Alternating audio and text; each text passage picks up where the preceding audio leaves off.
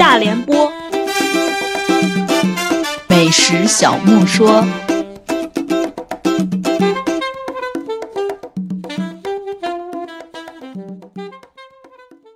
啊，昨天呢，给大家介绍了小饼干零食，那么今天给大家介绍饮品，就是红酒。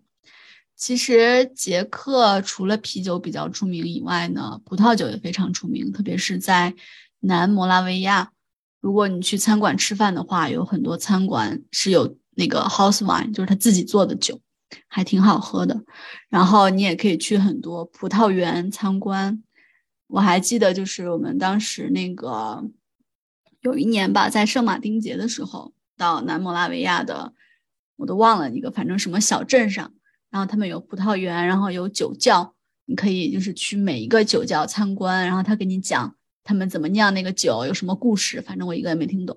然后 你也可以去品酒，也可以，如果你喜欢的话，也可以买一瓶酒，也是七拐八拐的，也给大家介绍一下这个圣马丁节吧。因为当时也是，嗯，我不知道是不是在所有的地方都是圣马丁节和那个品尝葡萄酒是在一起的。呃，但是当时我们去的时候呢，确实是，呃，就是圣马丁节，什么吃鹅肉，然后以及你要品尝，呃，今年的第一瓶不知道叫什么 Young Wine，年轻的葡萄酒。当时还有一就是有一些人穿着传统服饰，然后走过大街小巷，然后唱一些圣歌呀，然后。在他们的文化中心，还有一些民族舞蹈。那其实这个圣马丁节是就是基督教世界一个比较重要的节日吧。传说呢，这个圣马丁啊，他还不是圣马丁的时候，他叫马丁。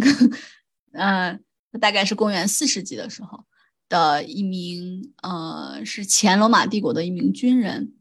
呃，但是后来呢，因为他就是信教嘛，他就决定退伍，然后去修行去了。在多年之后，就成为了一个主教。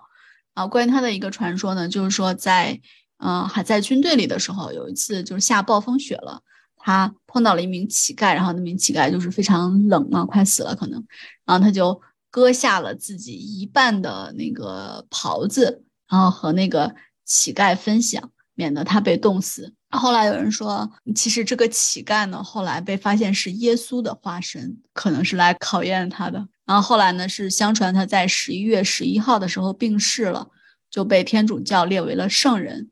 那从此呢，就是每年的十一月十一号，在就是基督教国家就是会庆祝圣马丁节。然后一个冷知识，呃，就是马丁路德，知道吧？不是马丁路德金，是马丁路德。那我不知道，马马马丁路德是德国的一个就是宗教。宗教改革家吧，他就是德国的新教，就大概都是基本上都是路德教嘛，就是从他那儿开始的。嗯，因为他是在十一月十一号受洗的，所以说他也他也就是他，所以他被命名为马丁嘛。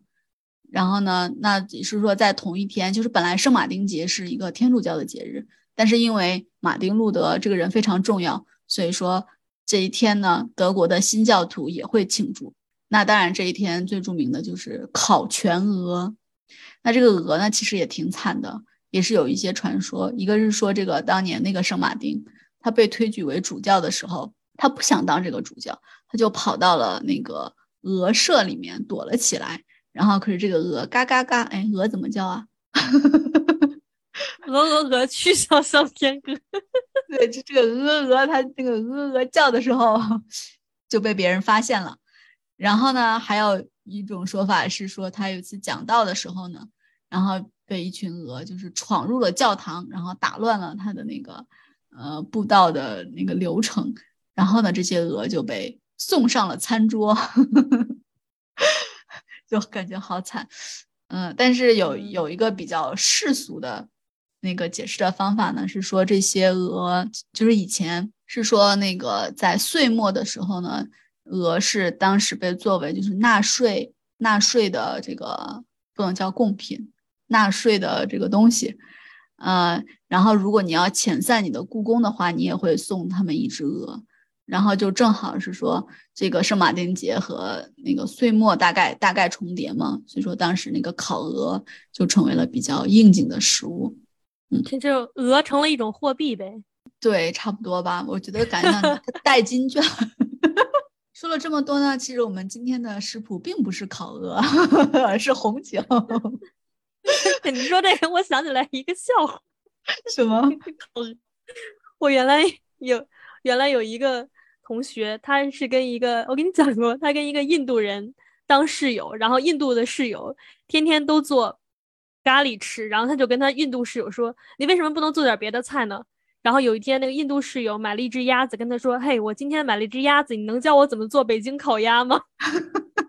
我刚才在说什么啊？我们要开始说食谱了。